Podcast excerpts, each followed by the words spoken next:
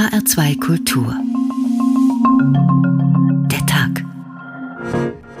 Mit Oliver Glab herzlich willkommen.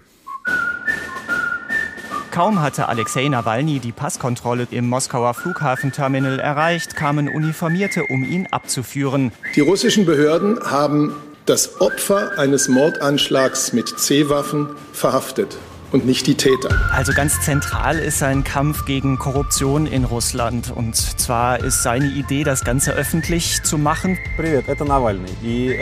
Diese Recherche haben wir beschlossen, als ich noch auf der Intensivstation lag. Uns war klar, dass wir sie erst veröffentlichen, wenn ich wieder in Russland bin. Wir wollen nicht, dass der Held unseres Filmes denkt, wir hätten Angst vor ihm.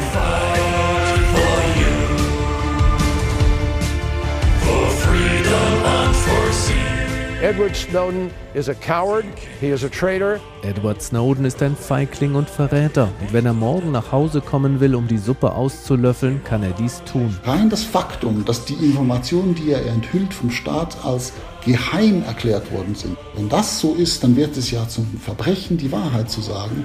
Und dann können Sie es vergessen, dass die Öffentlichkeit überhaupt noch die Wahrheit erfährt.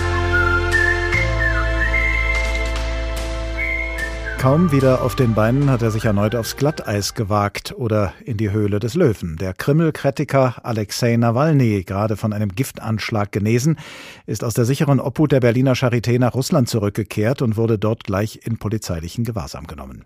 Das ist nicht neu für ihn, damit musste er rechnen, das hätte er sich ersparen können. Was also ist seine Rückkehr? Mutig? Tollkühn? Bar jeder Vernunft oder einfach nur konsequent? Was treibt Menschen wie Nawalny, wie Edward Snowden und Julian Assange, wie Jeanne d'Arc, Jan Hus und Martin Luther an, sich sehenden Auges in Gefahr zu begeben? Und was setzt ihre Bremsen außer Kraft? Ist es nur ihre Sache, die sie als gut oder gerecht erkannt haben? Oder können sie gar nicht anders und nehmen von vornherein billigend in Kauf, vom Aktivisten zum Märtyrer zu werden? Zugegeben, im Exil oder im sicheren Versteck lässt sich wenig bewegen, aber im Gefängnis und auf dem Friedhof noch sehr viel weniger. Und doch scheint ihre Maxime zu lauten, keine Selbstachtung ohne Todesverachtung. Gegen die Mächtigen von Mut und Waghalsigkeit, davon handelt diesmal der Tag in HR2 Kultur. Ob Nawalny mit seiner Rückkehr die Mächtigen zu Fall bringen wird oder sich selbst, diese Frage ist womöglich schwieriger zu beantworten, als es den Anschein hat. Am Wochenende jedenfalls sind in Russland so viele Menschen auf die Straße gegangen für Nawalny wie schon lange nicht mehr. Das berichtet unser Korrespondent Stefan Lag.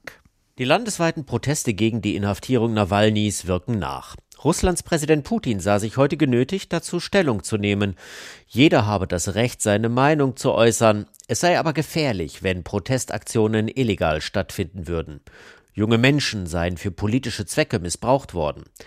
Der Kreml-Chef zog Vergleiche zu Revolutionen und Umstürzen vergangener Zeiten und sogar zum Sturm aufs Kapitol in Washington. Warum sollte bei uns alles erlaubt sein, was sich außerhalb des Rahmens der Gesetze bewegt? Und was noch wichtiger ist, auf keinen Fall dürfen Minderjährige in die vorderen Reihen gestoßen werden. So etwas machen Terroristen, wenn sie Frauen und Kinder vor sich hertreiben. Hier ist der Fokus etwas anders, aber im Wesentlichen ist es dasselbe. Deshalb möchte ich noch einmal sagen, alle Menschen haben das Recht, sich politisch zu betätigen und ihre Meinung öffentlich zu äußern, aber im Rahmen des Gesetzes. Putin ging auch auf Nawalnys Enthüllungsvideo zu seinem angeblichen Palast am Schwarzen Meer ein.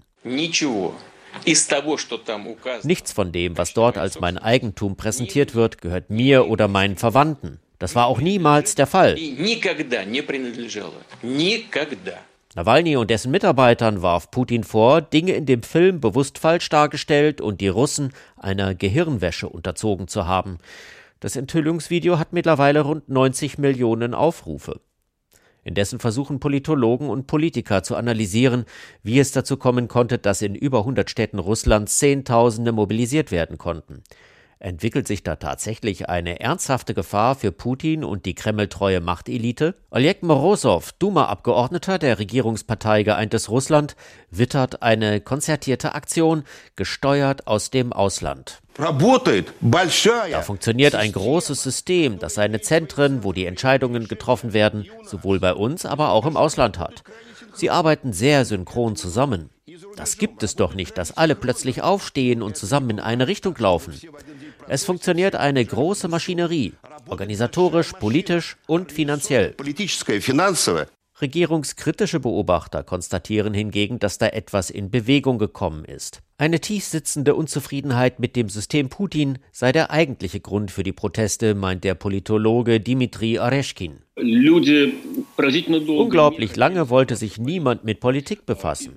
Und dass jetzt bei einer verbotenen Demonstration in Moskau mehr als 20.000 teilgenommen haben, ist ein Rekord.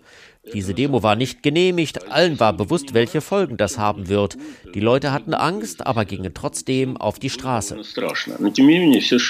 Das Nawalny-Enthüllungsvideo von Putins angeblichem Palast in Gelenschik habe da nochmal einen Schub gegeben. Allerdings geht Areschkin davon aus, dass damit noch lange keine Revolution gestartet worden sei, aber schon ausreichend, eine gewisse Nervosität im Kreml auszulösen. Und am kommenden Sonntag soll es in ganz Russland wieder Demonstrationen geben. Nawalnys Mitstreiter riefen dazu auf, für Gerechtigkeit und die Freiheit aller Russen auf die Straße zu gehen. Da scheint der Kreml-Kritiker Alexei Nawalny also einiges in Bewegung gesetzt zu haben durch seine Rückkehr nach Russland und womöglich gerade durch den Umstand, dass er bei seiner Ankunft sofort festgenommen wurde. Denn das war ja der Auslöser für die landesweiten Proteste an diesem Wochenende. Hermann Krause hat als ARD-Korrespondent im Studio Moskau jahrzehntelang die russische Politik und Gesellschaft beobachtet und tut das auch nach dem Ausscheiden aus dem Studio Moskau nach wie vor. Guten Tag, Herr Krause. Ja, einen schönen guten Abend. Nawalny kann sich einstweilen nicht selbst an die Spitze von Straßenprotesten setzen, wie er das in der Vergangenheit immer wieder getan hat, denn er sitzt in Haft, zunächst in Anführungsstrichen nur, weil er gegen Bewährungsauflagen aus früheren Verfahren verstoßen habe, aber es sind weitere Verfahren gegen ihn anhängig mit politischen Anklagen. Dennoch könnte er mit seiner Rückkehr aus Deutschland genau die Proteste bezweckt haben, die es jetzt gibt? Es ist immer ganz schwer zu sagen, was äh, Nawalny bezweckt. Also da ist ja vieles äh, spontan vieles, äh, auf vieles reagiert er. Und ähm, dass er dieses Video veröffentlicht hat, äh, das war angekündigt worden von seinen Anhängern ähm, mit dem Hinweis, er kommt zurück, er weiß, er geht in Haft, aber das Video wird trotzdem veröffentlicht. veröffentlicht. Er wusste, er muss ins Gefängnis, hat trotzdem die Maschine bestiegen, ist trotzdem geflogen, weil er sich gesagt hat, er will halt keinen Mensch in der, ja, in der, in der Diaspora sein, kein Exilrusse, sondern er will vor Ort sein, mit den großen Gefahren, die auf ihn lauern. Aber für ihn eben das Entscheidende zu sagen, ich bin vor Ort und meine Anhänger, meine Leute, die sind dann in der Lage, für mich eigentlich das zu erledigen, was ich jetzt im Moment nicht kann, nämlich diese 10.000 zu mobilisieren.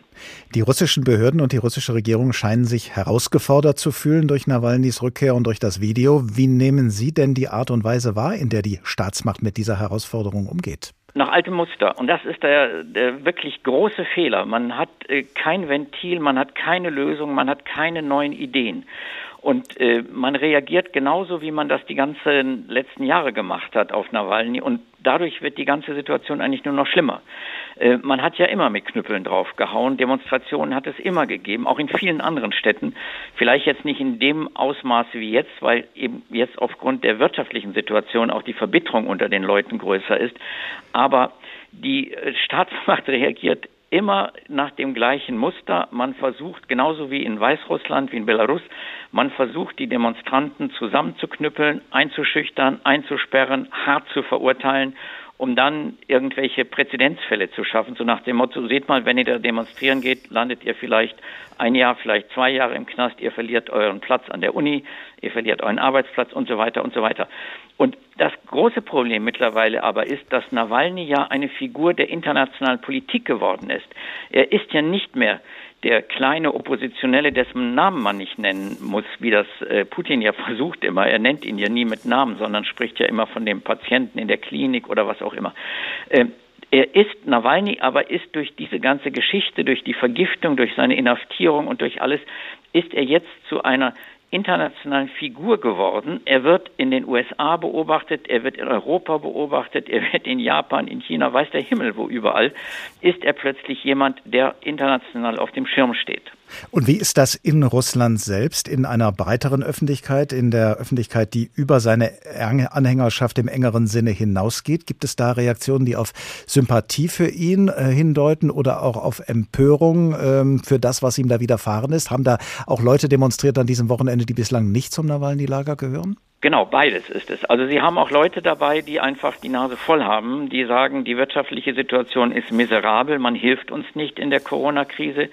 Wir haben solche Einkommensverluste und wir merken, es funktioniert nicht und es geht nicht so wie jetzt in europäischen Staaten, dass man den kleinen Unternehmen unter die Arme greift oder dass man den Leuten hilft in irgendeiner Art und Weise. Also das kommt dazu, Verschlechterung der wirtschaftlichen Situation, natürlich dann dieser, diesen Film, den man gesehen hat und Ärger auch über die politische Situation, dass man sagt, wir haben eigentlich gar keine Chance, mal einen anderen Präsidenten zu bekommen. Äh, man muss sich das vorstellen, die jungen Leute sind mit Putin aufgewachsen und sie haben nie was anderes gekannt und die sind natürlich unglaublich aktiv.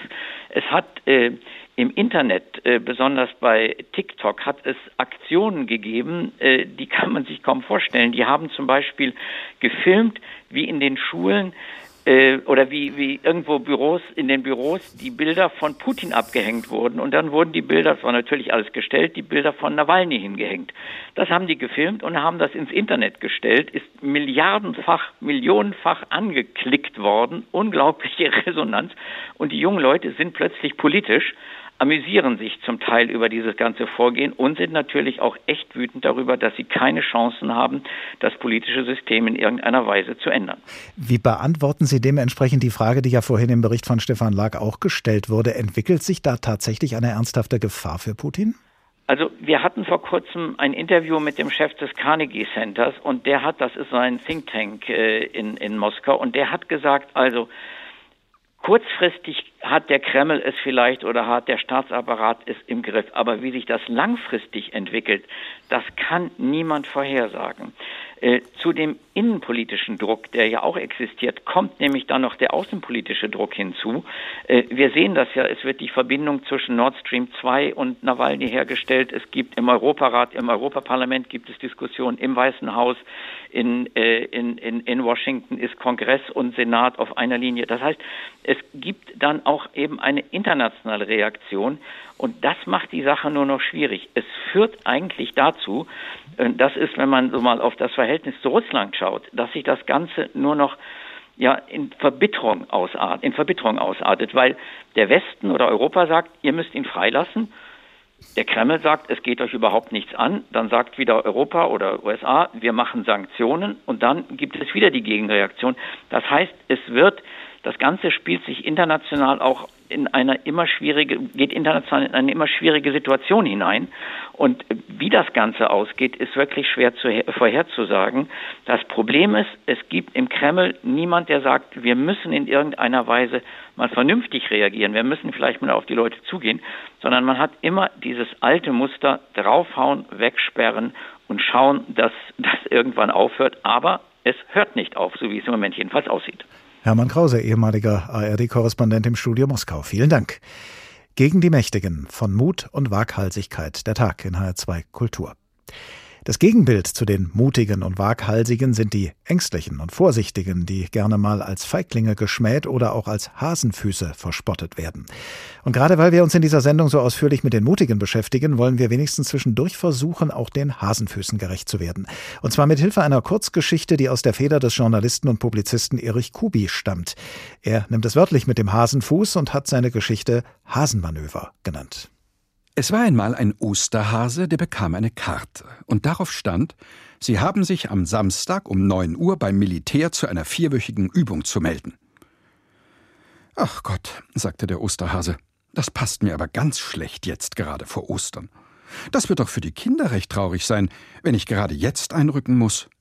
Mir tut es auch leid, sagte der Briefträger und ging ein Waldhaus weiter. Er hatte noch viele Karten in seiner Mappe. Der Osterhase hoppelte in sein Nest zurück und traf dort seine Frau beim Eierfärben. Meine Liebe, sagte er, leg den Pinsel weg, es hat keinen Sinn mehr, hier, lies die Karte. Aber, aber, meinte die Hasenfrau, das geht doch nicht. Nein, das geht überhaupt nicht. Und wer hat schon jemals gehört, dass Hasen zum Militär eingezogen werden? Dazu sind wir doch viel zu furchtsam. Eben.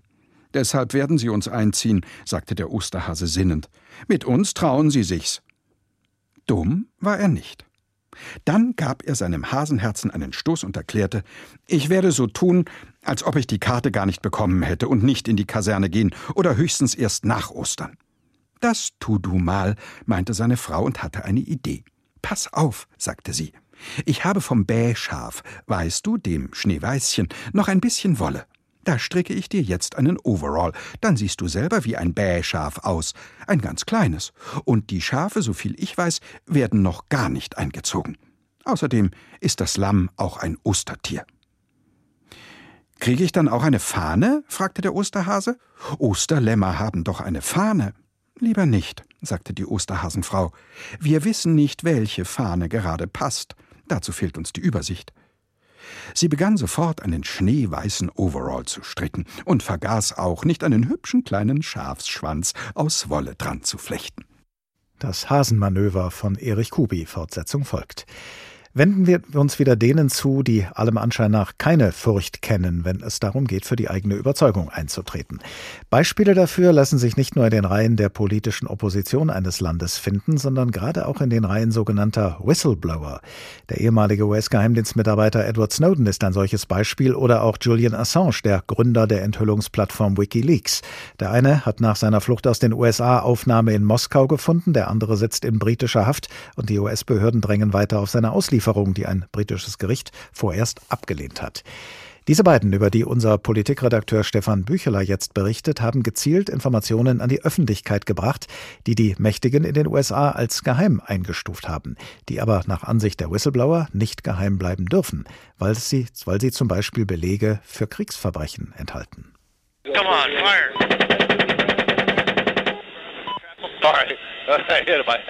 The behavior of the pilots is like uh, they are playing a computer game. Die Piloten verhalten sich, als würden sie ein Videospiel spielen, sagt Julian Assange. Er präsentiert ein streng geheimes Video der US-Streitkräfte im Irak. Es zeigt einen tödlichen Angriff auf unbewaffnete Menschen am Boden. Es ist der 5. April 2010 und Assange wird weltberühmt. Vier Jahre zuvor hatte er als Mitbegründer die Enthüllungsplattform Wikileaks ins Netz gebracht. Nun veröffentlicht er in schneller Folge. Unter anderem 90.000 US-Militärdokumente über den Einsatz in Afghanistan. Ihm muss klar sein, dass er damit aus Sicht der USA eine rote Linie überschritten hat. In einem Interview für den Norddeutschen Rundfunk formuliert es der ehemalige CIA-Direktor Leon Panetta so. Es war offensichtlich ein gewaltiger Verstoß gegen die Wahrung von Staatsgeheimnissen. Sowohl als Direktor der CIA als auch als Verteidigungsminister war mein oberster Auftrag, dieses Land zu beschützen. Und man veröffentlicht nicht einfach unverantwortliche Dinge, die unserer nationalen Sicherheit schaden. Ich glaube, Assange war das alles egal. Panetta sah sich in der Pflicht, sein Land zu verteidigen, aber gegen was? Gegen einen Spion? Gegen investigativen Journalismus? Gegen einen Hacker? Was für eine Rolle hat Julian Assange? Der Journalist Holger Stark konnte ihn treffen. In der ARD-Doku Wikileaks, die USA gegen Assange, beschreibt der stellvertretende Chefredakteur der Zeit den Whistleblower so. Julian Assange hat eine Twitter-Rolle wie wahrscheinlich äh, wenig andere Leute. Er ist ein bisschen Hacker, war es jedenfalls früher. Der ist ein bisschen Aktivist, weil er eine bestimmte Agenda verfolgt. Der ist ein bisschen Politiker, gab ja mal eine Wikileaks-Partei. Der ist ein bisschen Journalist, weil er auch schreibt. Und der ist ein bisschen Publizist, weil er Dinge veröffentlicht. Er hat eine Art zu reagieren, wenn er unter Druck gerät, dann selber in die Offensive zu gehen, Sachen zuzuspitzen. Als Freiheitskämpfer des digitalen Zeitalters wird er gefeiert, aber auch kritisch betrachtet. Als jemand, der sich im Graubereich zwischen Enthüllung und Verrat bewegt. Wikileaks ist nach dem Verständnis von Julian Assange so etwas wie der erste Geheimdienst des Volkes. Kein kleiner Anspruch. Ein ehemaliger Mitstreiter beschreibt den prominenten Whistleblower als paranoid, machtbesessen und größenwahnsinnig. Größenwahn, Selbstüberschätzung oder ein Sinn für Gerechtigkeit und Mut? Was treibt ein Whistleblower an? Edward Snowden hat das 2013 klargemacht. Er wolle nicht in einer Welt leben, in der, Zitat, alles, was ich sage, alles, was ich mache, der Name jedes Gesprächspartners, jeder Ausdruck von Kreativität, Liebe oder Freundschaft aufgezeichnet wird. Der IT-Spezialist enthüllt die Spähprogramme des US-Auslandsgeheimdienstes NSA, ein großer diplomatischer Schaden für die USA und den sonst so populären Präsidenten Barack Obama. Für viele ist auch Snowden ein Freiheitskämpfer. Er wird ausgezeichnet und geehrt, unter anderem mit dem alternativen Nobelpreis. Die USA allerdings hatten sehr schnell seinen Reisepass für ungültig erklärt und Snowden strandete auf dem Moskauer Flughafen. Inzwischen hat Russland ihm ein dauerhaftes Aufenthaltsrecht gewährt. Im Deutschlandfunk fordert Edward Snowden, dass Whistleblower besser geschützt werden müssen. Es ist wichtig, was dem nächsten Whistleblower passiert. Und wenn er glaubt, dass er nicht länger frei sein wird, dass er für den Rest seines Lebens im Exil gefangen ist, in einem Land, das er sich nicht aussuchen durfte.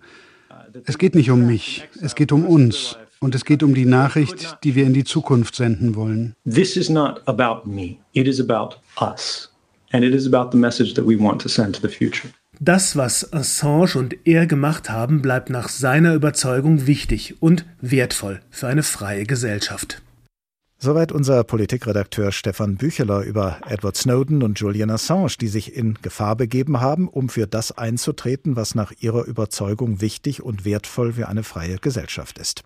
Professor Dieter Frey ist Sozialpsychologe an der Ludwig-Maximilians-Universität München und leitet dort das Center for Leadership and People Management. Guten Tag.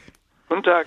Wie ticken Menschen wie Assange, Snowden oder auch der russische Kreml-Kritiker Alexei Nawalny, Menschen, die sich für ihre Überzeugungen sehenden Auges in Gefahr begeben?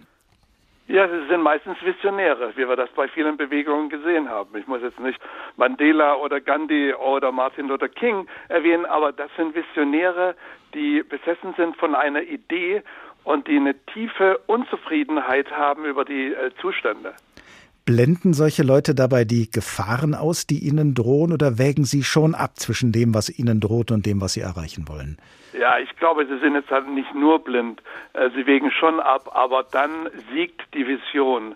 Denn sie, sie sind ja letztlich auch Anführer, oft auch charismatische Anführer einer Bewegung. Und da gibt es gar keine Alternative. Sollen sie sich verstecken? Und da gilt nur Fight or Flight. Und äh, es gilt auch die Devise, wer kämpft, kann verlieren, wer nicht kämpft, hat schon verloren. Also ist eine, diese Begeisterung, auch verbunden mit extremer Unzufriedenheit und Wut, erhält sie dran, dass sie sagen, ich muss diese Ungerechtigkeit äh, überwinden und ich muss selber aktiv werden in der Aufklärung. Braucht es dazu eine bestimmte Art von Persönlichkeit? Ja, ich glaube, bra es braucht natürlich eine, eine, Persönlichkeit, die durch vier, fünf Merkmale gekennzeichnet ist. Optimismus, Selbstwirksamkeit, ich kann viel erreichen, Resilienz im Sinne von keine Niederlage und kein Misserfolg wird mich schwächen, sondern sogar noch stärken. Hoffnung, ja, ich muss einen langen Atem haben und ich muss Leute aktivieren. Das ist ja das Zeichen auch von charismatischer Führung, Orientierung zu geben, Dinge anzuklagen und Menschen mitzunehmen. In äh, Schillers Theaterstück Die Räuber bin ich auf ein anderes Motiv gestoßen. Äh, da will sich ja der Räuberhauptmann Karl Mohr am Ende den Behörden stellen und darauf sagt ein anderer Räuber kopfschüttelnd, lasst ihn hinfahren, es ist die Großmannssucht. Er will sein Leben an eitle Bewunderung setzen. Kann das in manchen Fällen auch eine Erklärung sein für die Waghalsigkeit von Aktivisten, so eine Art Geltungsdrang? Ja, würde ich nicht ausschließen. Es ist, man weiß es nicht. Ist es eben diese, diese Vision, ich bin berufen, das zu verändern äh, und bin ich durch die vier oder drei Vs motiviert, nämlich Vorbild, Verantwortung, Verpflichtung, oder ist es sowas wie, ja, Geltungssucht, ich will der Märtyrer sein, ich will in eine Geschichte eingehen. Das ist schwierig zu erklären, aber wenn ich jetzt gerade an viele Anführer von Bewegungen denke, äh, war das, glaube ich, weniger das, das oberste Motiv, sondern es war die Verantwortung und die tief empfundene Ungerechtigkeit, wie das zum Beispiel jetzt auch in Russland ist, mit Korruption, mit mafiösen Strukturen, wo dann viele Leute denken, da, da muss was geschehen. Wir müssen aufklären. Wie sehr laufen Menschen wie zum Beispiel Alexei Nawalny Gefahr, den Bogen zu überspannen, sich entweder zu täuschen über das, was ihnen droht, oder womöglich gerade durch ihr Verhalten noch schlimmere Folgen für sich und andere heraufzubeschwören? Das ist schwierig, weil sie sind ja meistens wieder auch umgeben von Leuten, die dieselbe Meinung haben, ja. Aber äh, ich glaube, sie haben auch gelernt, dass in vielen Fällen Resignation oder vorschnelle Kompromisse uns auch nicht weiterbringen. Das zeigt ja auch, nur wer dran bleibt, ja, äh, kann eine Chance haben. Und die Hoffnung ist natürlich, dass sehr viele mutige Menschen da sind. Das gilt auch der Spruch, je mehr mutige Menschen eine Gesellschaft hat, umso weniger Helden braucht man. Ja. Aber die Gefahr ist natürlich schon da, dass der Bogen überspannt wird und dass das Regime zum Beispiel in Russland sich natürlich bedroht fühlt von dieser Minderheit. Da wollte ich gerade drauf kommen. Nötigt es Gegnern möglicherweise Respekt ab, wenn jemand so mutig ist? Oder ähm, ja, spielt das keine Rolle in diesen Überlegungen? Die gegnerische Seite bleibt betonhart, wie sie war? Das ist wieder abhängig von, den jeweiligen, von der jeweiligen Führung. Ich glaube, von Menschen, die ihre Privilegien und ihre Macht bedroht fühlen, äh, da das, äh, bringt es keinen Respekt, sondern die werden umso mehr repressiv reagieren, weil sie die Gefahr sehen.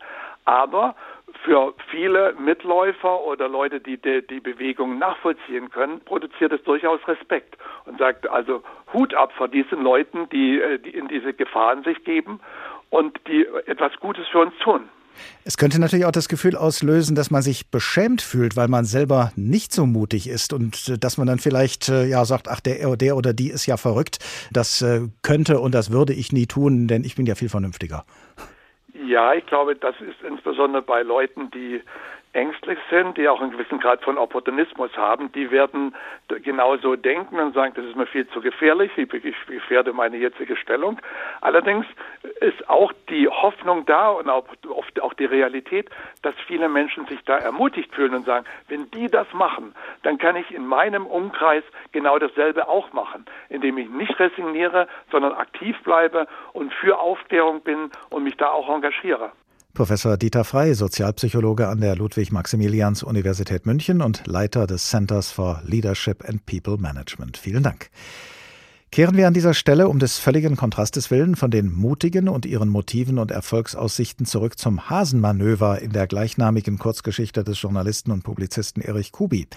Ein Osterhase soll sich beim Militär zu einer Übung melden und um dieser Übung zu entgehen, tarnt er sich als Lamm mit Hilfe eines schneeweißen Overalls, den seine Frau gestrickt hat.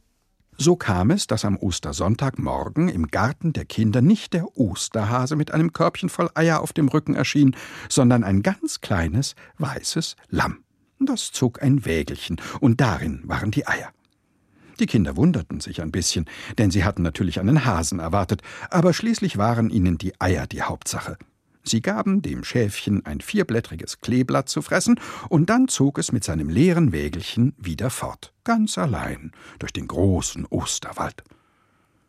Unterwegs begegnete ihm ein Wachtmeister von der Wolfspolizei, und der Osterhase fürchtete sich in seinem weißen Pelz so sehr, dass er zitternd anhielt.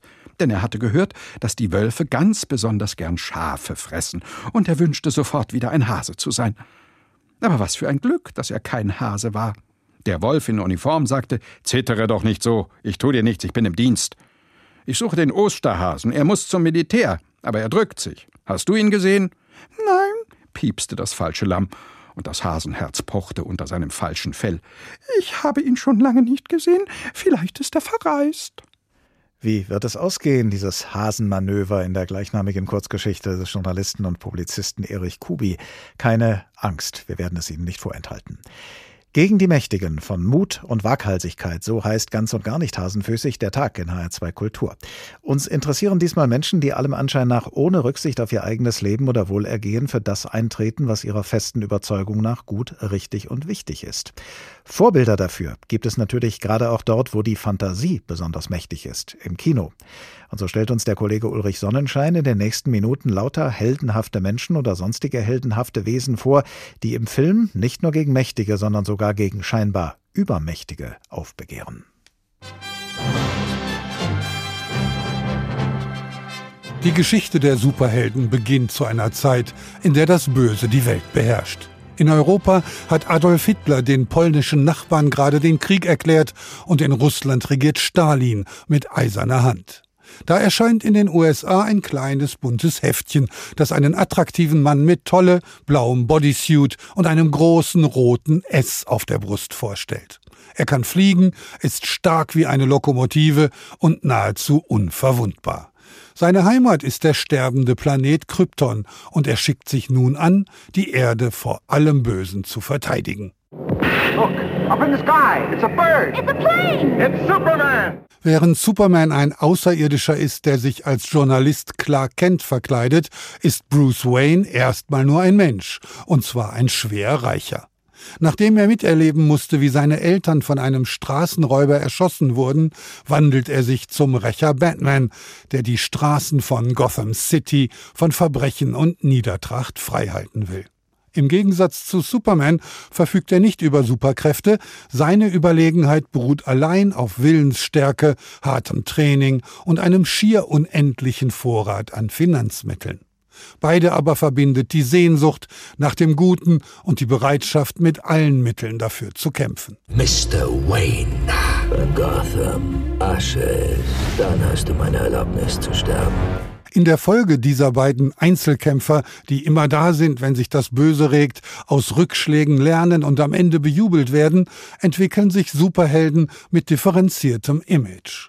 Mutanten wie Hulk oder Spider-Man, die sich verwandeln können oder müssen, wenn sie in Wut geraten, Captain America, der Supermann der Supermacht oder Thor, der aus dem archetypischen Raum der germanischen Sagenwelt stammt. Sie alle sind weit mehr als nur ein Phänomen der Popkultur.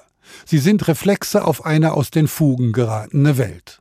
Dabei haben sie den Raum der pubertären Allmachtsfantasie längst verlassen, sind eine Form der Travestie, wenn man so will, eine Reaktion auf den modernen Wirtschaftskrieg oder die Ausgrenzung von Homosexuellen und anderen Minderheiten. Der Krieg hat begonnen. Und wir sind hoffnungslos unterlegen. Heute wissen auch die Superhelden, dass man nur gemeinsam etwas ausrichten kann. So kommt in den Avengers-Filmen das ganze Marvel-Universum zusammen. Da kämpft Hulk gemeinsam mit Thor und Captain America mit Iron Man und sie zeigen, wie modernisierungsfähig das Genre ist. Denn die X-Men, die Variante der heutigen Superhelden, leben ganz unauffällig unter uns. Sie sind eine eingeschworene Gemeinschaft, die ihre Besonderheit nicht zum eigenen, sondern zum gemeinschaftlichen Wohl nutzen will. Und dass Ian McKellen, ein Vertreter der Gay Pride-Bewegung, hier eine tragende Rolle spielt, ist kein Zufall. Diese Superhelden repräsentieren nicht mehr das Prinzip Sicherheit, wie es Batman und Superman einst taten, sondern im Gegenteil, das einer allgemeinen Verunsicherung. Die Wahrheit lautet, dass Mutanten sehr wohl existieren und sie sind unter uns. Ich bin Professor Charles Xavier. Ich habe diese Schule gegründet, an der Mutanten lernen können, ihre Kräfte zum Wohle anderer zu nutzen. An die Stelle der Splendid Isolation ist heute eine Kollektivierung und Vernetzung getreten. Wir sind die Zukunft, Charles, nicht die. Die spielen keine Rolle mehr. Haltet euch lieber fest.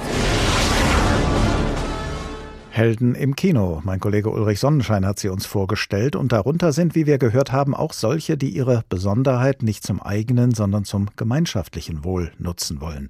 Was auch Aktivisten wie Julian Assange, Edward Snowden und Alexei Nawalny für sich in Anspruch nehmen. Menschen, von denen in dieser Sendung schon ausführlich die Rede war und denen man jedenfalls eines nicht absprechen kann, nämlich Mut.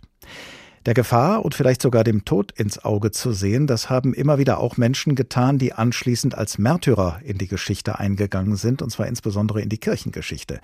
Klaus Hofmeister, Kirchenredakteur im Hessischen Rundfunk, guten Tag. Hallo. Wenn man es sehr simpel ausdrücken wollte, könnte man sagen, Märtyrer sind Helden, die nicht überlebt haben. Aber im christlichen Verständnis sind Märtyrer keine Helden, die gescheitert wären, oder? Ja, allerdings, äh, man kann eigentlich sagen, im Gegenteil, niemand lebte in den ersten Jahrhunderten der Kirche nach dem Tod so lebendig fort wie die Märtyrer. Jesus selbst natürlich, der eben für seine Überzeugung gestorben war. Fast alle Apostel erlitten den gewaltsamen Tod.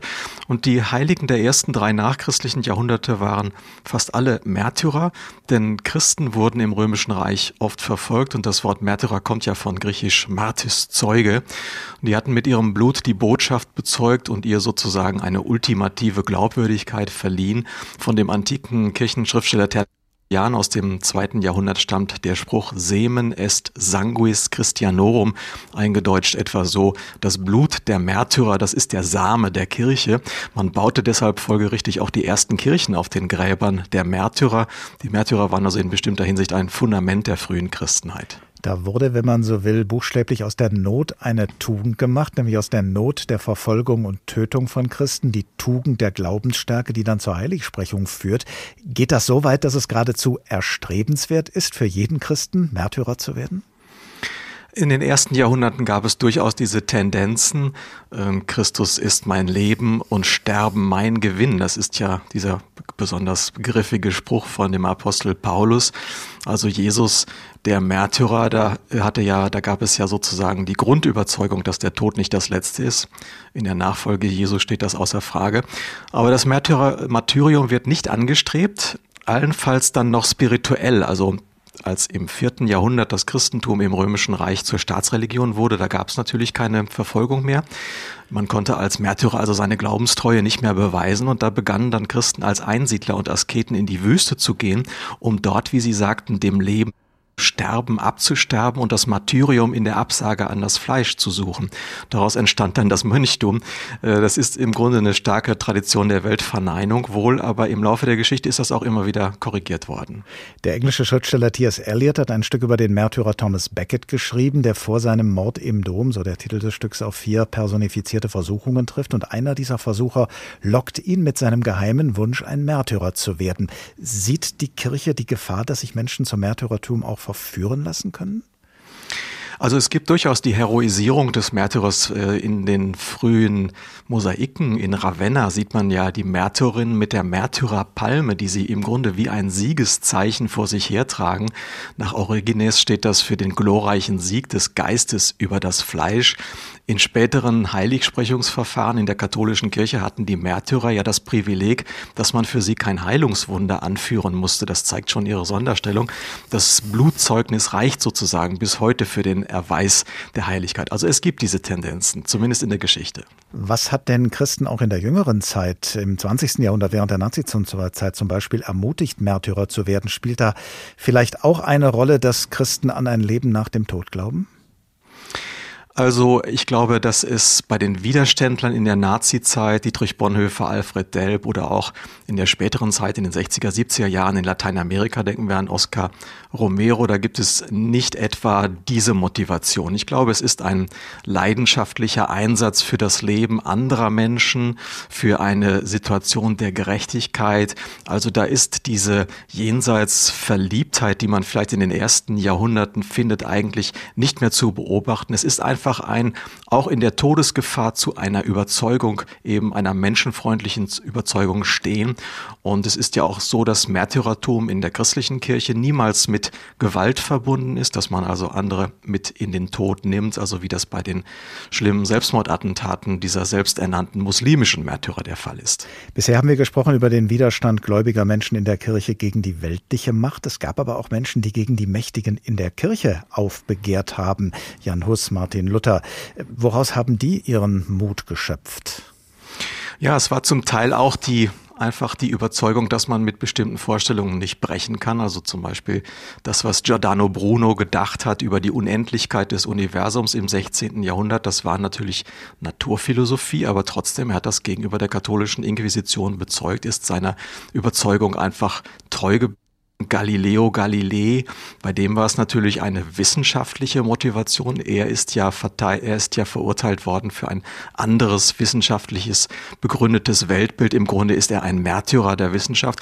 Und dann gibt es natürlich die Glaubenszeugen, die eine andere Kirche wollten, die sie wieder näher ans Evangelium führen wollten. Also zum Beispiel Jan Hus, der böhmische Reformator, schon 100 Jahre vor Martin Luther, der dann in Konstanz verbrannt wurde.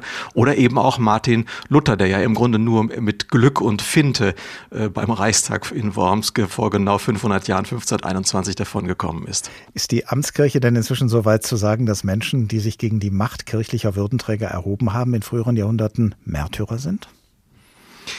Da äh, gibt es sicherlich unterschiedliche Ansichten. Auf jeden Fall gibt es halt sehr, sehr viele Wiedergutmachungen. Also im Fall von Jan Hus zum Beispiel, im Fall auch von Bruno von Galilei. Das sind also Menschen, die rehabilitiert worden sind. Galilei 1992. Allerdings auch erst wirklich in der jüngsten Zeit. Also dieser Erkenntnisprozess, dass da etwas gut zu machen ist und dass da etwas falsch gelaufen ist, der ist relativ jüngeren Datums. Jüngeren Datums. Klaus Hofmeister, Kirchenredakteur im Hessischen Rundfunk. Vielen Dank. Gegen die Mächtigen von Mut und Waghalsigkeit. Sie hören den Tag in HR2 Kultur. Und jetzt schlagen wir uns wieder auf die Seite der Ängstlichen, der Hasenfüße und lassen uns erzählen, wie das Hasenmanöver weitergeht in der Kurzgeschichte von Erich Kubi. Zur Erinnerung, ein Osterhase soll sich zu einer militärischen Übung einfinden, hat es aber geschafft, unterzutauchen und zwar verkleidet als Lamm mit einem weißen Overall, den ihm seine Frau gestrickt hat. Dadurch hat sich der Hase allen bisherigen Kontrollen entzogen und hofft nun, dass die Luft jetzt rein ist.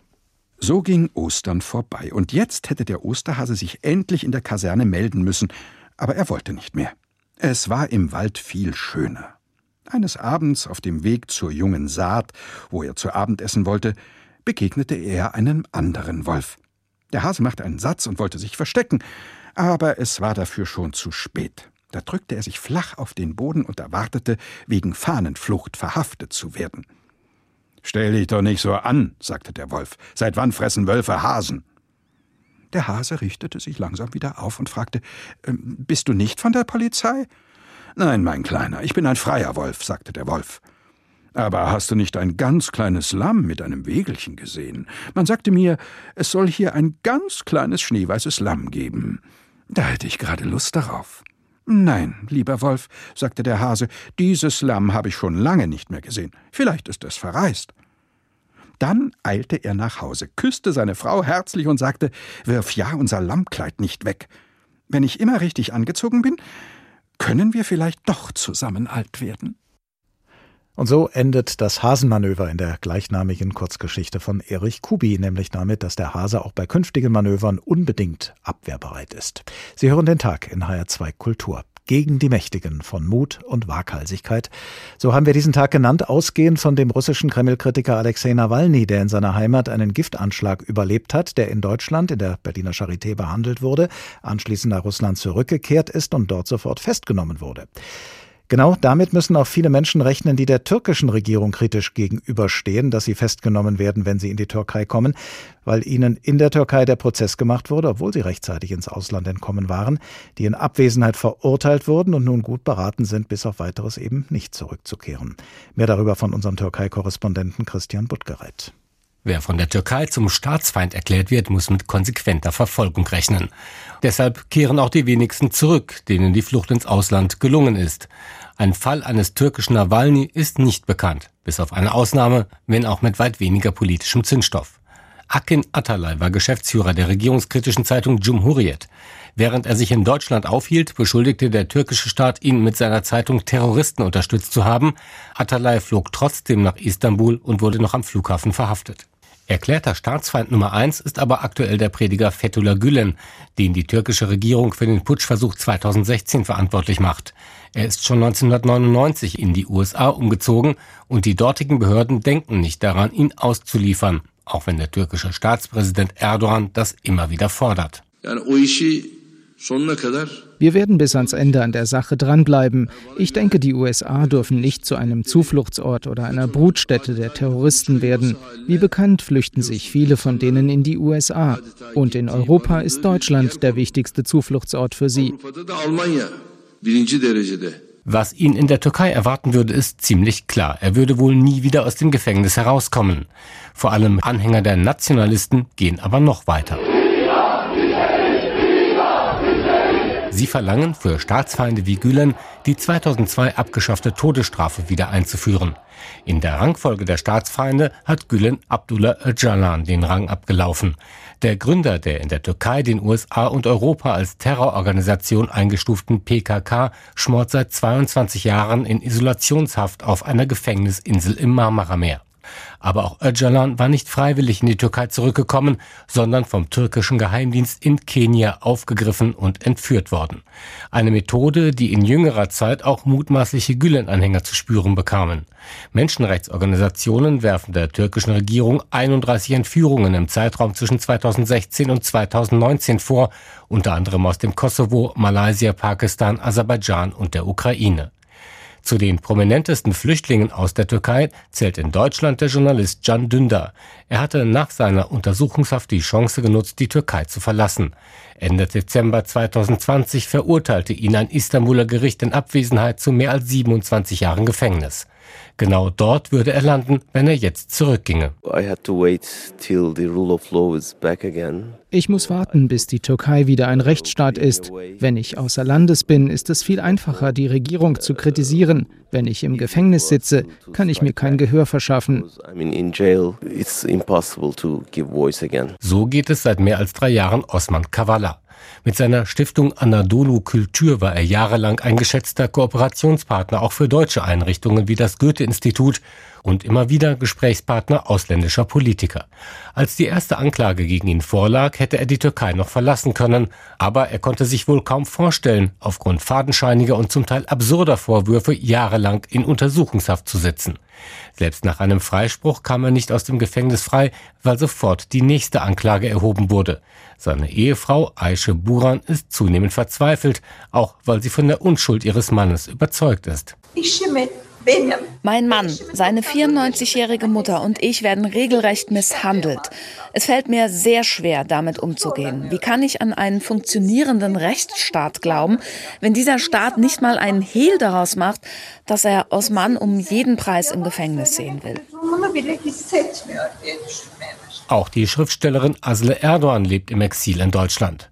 Zwar wurde sie in der Türkei freigesprochen, doch im Falle einer Rückkehr befürchtet sie, dass ihr das gleiche drohen würde wie Kavala, eine neue Anklage.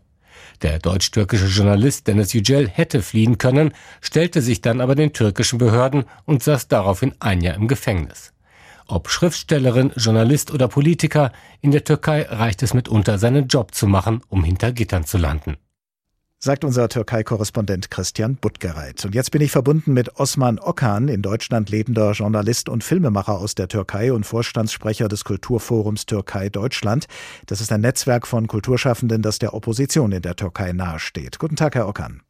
Guten Tag. Auch Sie gehören zu denen, die der türkischen Regierung kritisch gegenüberstehen. Was hätten Sie denn zu befürchten, wenn Sie von Deutschland aus in die Türkei zurückkehrten? Ich bin schon in den früheren Jahren, schon als Student sogar ausgebürgert worden von der türkischen äh, Regierung damals. Und mit Mühe nach 17 Jahren äh, konnte ich mich von Terrorismusvorwürfen freisprechen lassen.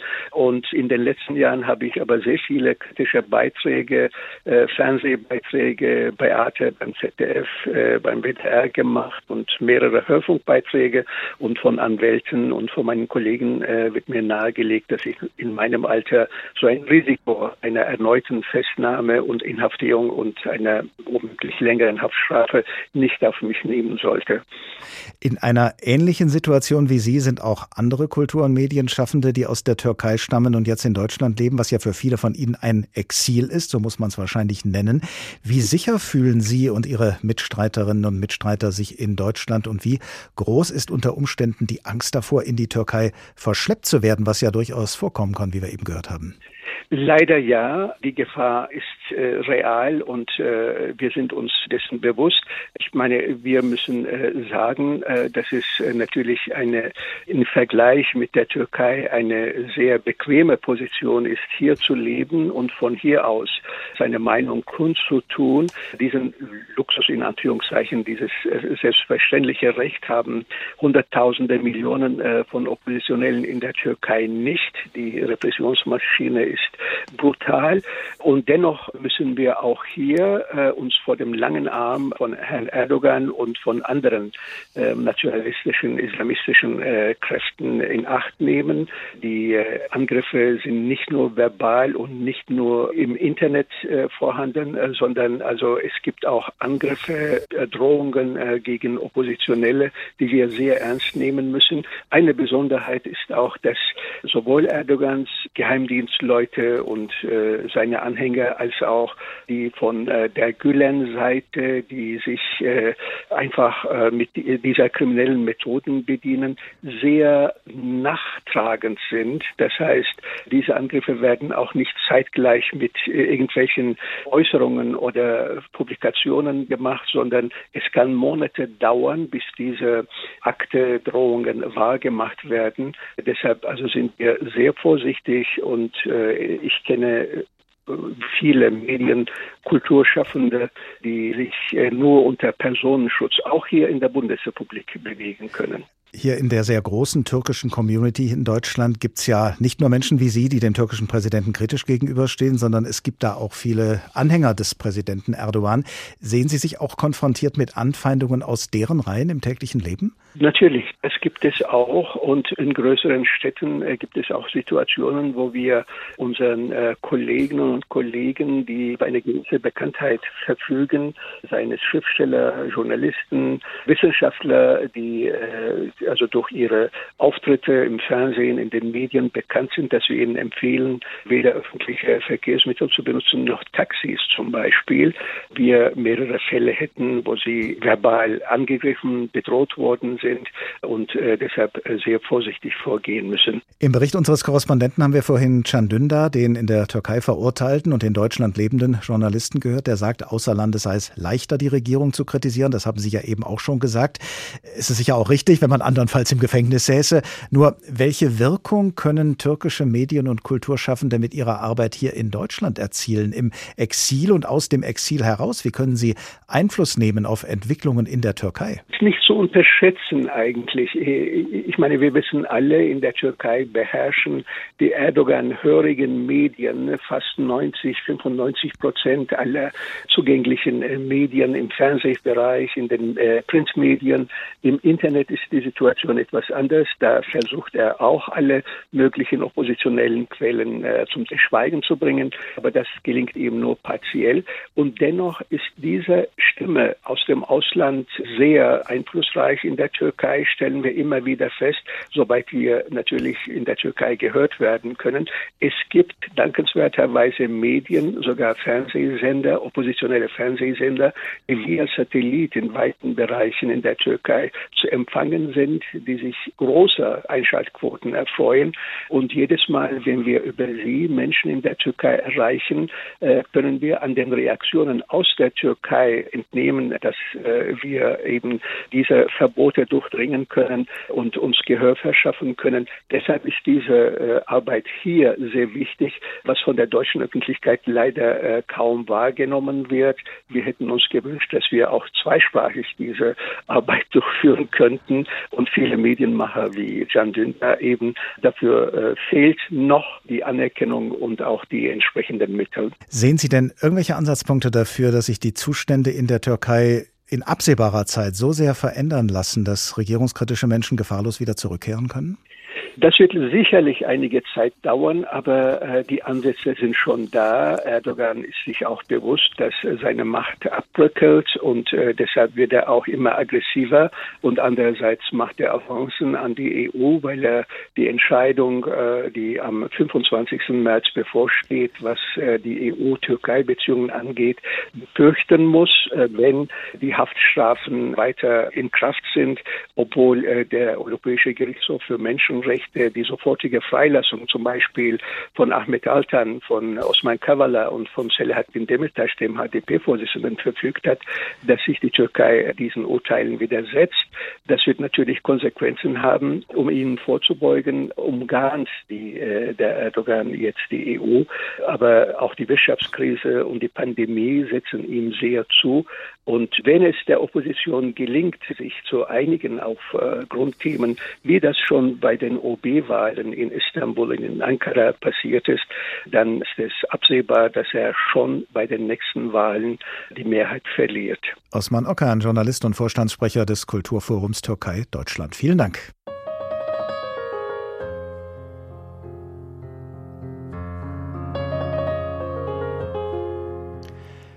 In Bertolt Brechts Theaterstück Leben des Galilei steht der Satz Unglücklich das Land, das keine Helden hat. Aber wenige Absätze später steht auch der Satz Unglücklich das Land, das Helden nötig hat. Wahrscheinlich ist beides richtig. Gegen die Mächtigen von Mut und Waghalsigkeit. Das war der Tag in HR2 Kultur zu finden in der ARD Audiothek und als Podcast auf hr2.de. Ich heiße Oliver Glab und ich wünsche Ihnen noch einen angenehmen Abend.